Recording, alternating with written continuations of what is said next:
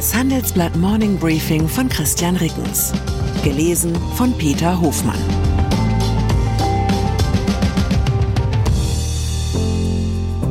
Guten Morgen allerseits. Heute ist Donnerstag, der 25. Januar.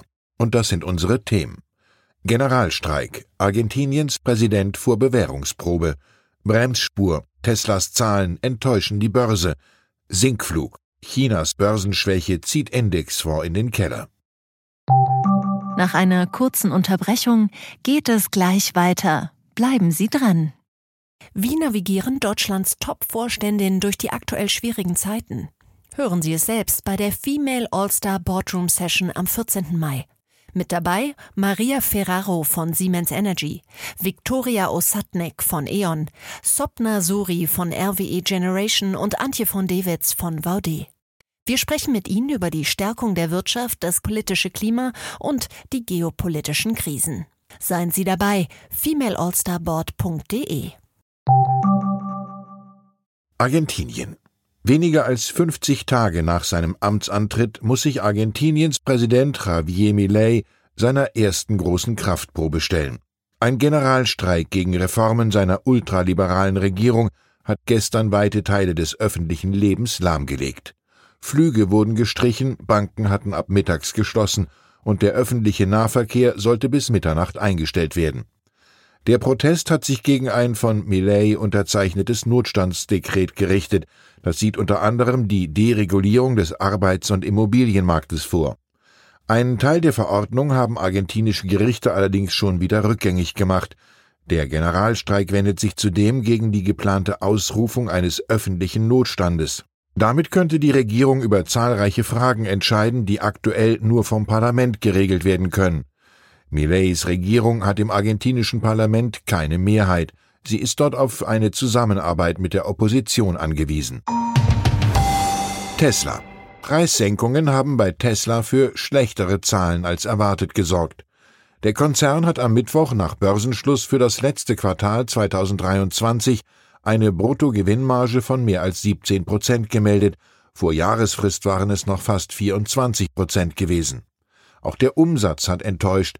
Die Erlöse sind im vierten Quartal zwar um drei Prozent auf knapp über 25 Milliarden Dollar gestiegen, das ist aber das geringste Wachstum seit mehr als drei Jahren gewesen. Und er hat unter den Schätzungen von fast 26 Milliarden gelegen. Tesla hat keine Prognose für Auslieferungen im laufenden Jahr abgegeben. Die Firma hat lediglich in Aussicht gestellt, dass die Auslieferungen wahrscheinlich langsamer als 2023 wachsen würden. Da hatte Tesla nach mehreren Preissenkungen das Auslieferungsziel von etwas weniger als zwei Millionen Elektroautos geschafft. Die Tesla-Aktie ist im nachbörslichen US-Handel zeitweise um mehr als drei Prozent gefallen. Krieg. Tausche Stier gegen Sturmschatten. So lautet, wörtlich übersetzt, ein Angebot der Briten, das der Bundesregierung nach Handelsblattinformation bereits seit einigen Wochen vorliegt. Die Idee, die Bundesregierung gibt Marschflugkörper vom Typ Taurus nach Großbritannien ab. Das würde der Regierung in London den Spielraum geben, die Ukraine mit weiteren Marschflugkörpern des britischen Modells Storm Shadow auszustatten. Für Bundeskanzler Olaf Scholz könnte sich durch einen Deal ein drängendes Problem lösen. Bisher weigert sich Scholz, Taurus Marschflugkörper direkt an die Ukraine zu liefern und einer Bitte der ukrainischen Regierung nachzukommen. Unter anderem fürchtet der Kanzler, dass mit der deutschen Waffe Ziele auf russischem Territorium oder gar in Moskau angegriffen werden könnten. Dies könnte, so die Sorge, Gegenschläge der Russen provozieren. Die Waffe fliegt bis zu 500 Kilometer weit. Sicherheitsexperten von FDP und Grünen halten die Eskalationsängste für übertrieben. Mit einem Ringtausch könnte Kanzler Scholz die aufgeregte Debatte beruhigen. Storm Shadow Marschflugkörper haben die Ukrainer schon mehrfach eingesetzt. Sie können in der bisher gelieferten Version etwa 250 Kilometer weit fliegen. Moskau liegt außerhalb ihrer Reichweite. Flugverkehr. Die Piloten des Ferienfliegers Discover Airlines wollen morgen für einen Tag streiken. Geplant war laut Discover am Freitag 20 Flüge von Frankfurt und 10 von München aus zu bestreiken. Die Flüge sollten für die Lufthansa abgewickelt werden. Man arbeite an einem Ersatzflugplan. Man gehe aber wörtlich aktuell von weitreichenden Auswirkungen des Streiks auf den Flugbetrieb und für die Passagiere aus.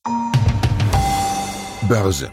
Chinas Aktienmärkte befinden sich seit drei Jahren im Abwärtstrend.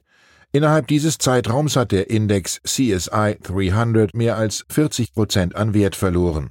Er bildet die Kursentwicklung an den Börsen von Shanghai und Shenzhen nach. Das ist für viele ETF-Anleger besonders ärgerlich, denn eine beliebte Form der Geldanlage ist es, ETFs auf den Index MSCI World mit dem MSCI Emerging Markets zu kombinieren. Ersterer bildet die Wertentwicklung in 24 Industrienationen ab, letzterer die in 24 Schwellenländern. China ist das mit Abstand wichtigste Schwellenland. Die schlechte Börsenentwicklung dort zieht dadurch den gesamten Index nach unten. Wer Anfang 2021 in einen ETF des größten Anbieters BlackRock investiert hat, hat in diesem Zeitraum einen Verlust von 16 Prozent gemacht. Er bildet den MSCI Emerging Markets nach. Ohne China wäre die Rendite deutlich besser ausgefallen. Das zeigt der MSCI Emerging Markets ex-China, in dem China komplett ausgeschlossen ist. Seit Anfang 2021 ist der ETF des Anbieters Amundi auf diesen Index um mehr als 8% gestiegen. Thomas Letsche, Analyst bei der Vergleichsplattform Just ETF, warnt allerdings vor voreiligen Schritten. Zitat Wer jetzt aus dem MSCI Emerging Markets aussteigt und auf den MSCI Emerging Markets ex-China setzt, wettet darauf, dass sich China auch zukünftig schlechter entwickelt als die anderen Schwellenländer. Von einer möglichen Erholung würden Anleger dann nicht mehr profitieren. Politik das Kürzel AA steht in der Berliner Ministerialbürokratie für Auswärtiges Amt. Im Rest der Welt steht es für anonyme Alkoholiker. Nun könnte noch eine dritte Bedeutung hinzukommen, ausgelassen von Anna-Lena. Das ist die Gruppe jener Staaten, die Außenministerin Annalena Baerbock eigentlich besuchen wollte, die dann aber wegen Flugpannen kurzfristig aus dem Reiseprogramm gestrichen wurden. Zu diesem Kreis haben bislang Australien, Neuseeland und die Fidschi-Inseln gehört. Eine Reise in die Region hatte die Ministerin im vergangenen Sommer in Abu Dhabi wegen eines Defekts an ihrem Regierungsjet abbrechen müssen. Per Linienflug konnte oder wollte die Ministerin damals nicht weiterreisen. Seit gestern zählt auch Djibouti zu den AA-Staaten, und zwar weil irgendein Unglücksrabe nicht rechtzeitig die für die Reise nötige Überfluggenehmigung für Eritrea eingeholt hatte. Stattdessen ist Baerbocks Regierungsflieger in Saudi-Arabien gelandet, von dort soll es weiter nach Kenia gehen. Es kann nur noch eine Frage der Zeit sein, bis die Gruppe der AA4 Beobachterstatus bei den Treffen der G7 einfordert, und hat Goldman Sachs eigentlich schon einen ETF aufgelegt, der die außerordentlichen Wachstumserwartungen der AA-Staaten widerspiegelt, schließlich wird dort keine wertvolle Arbeitszeit mit dem Schwenken schwarz-rot-goldener Begrüßungsfähnchen verschwendet. Ich wünsche Ihnen einen Tag, an dem man Sie nicht links liegen lässt. Herzliche Grüße, Ihr Christian Reckens. Wie steht es um den Standort Deutschland? Wie entwickelt sich der Goldpreis? Wie führe ich in meinem Unternehmen KI ein? Ich bin Horst von Butler, Chefredakteur der Wirtschaftswoche und jeden Tag liefern wir Ihnen Analysen, Kommentare, Reportagen und Hintergründe, damit Sie fundierte Entscheidungen treffen können. Sei es für Ihr Geld, Ihre Immobilien, für Ihre Karriere oder für das eigene Unternehmen. Wir begleiten Sie beim nächsten Schritt und wir denken an den nächsten Schritt. Für unsere journalistische Arbeit wurden wir jetzt sogar mit dem European Publishing Award ausgezeichnet als Magazin des Jahres und das wollen wir mit Ihnen feiern. Auf vivo.de slash ausgezeichnet können Sie jetzt drei Monate lang die Vivo zum halben Preis lesen. Also da würde ich ja zuschlagen. Ich freue mich auf Sie.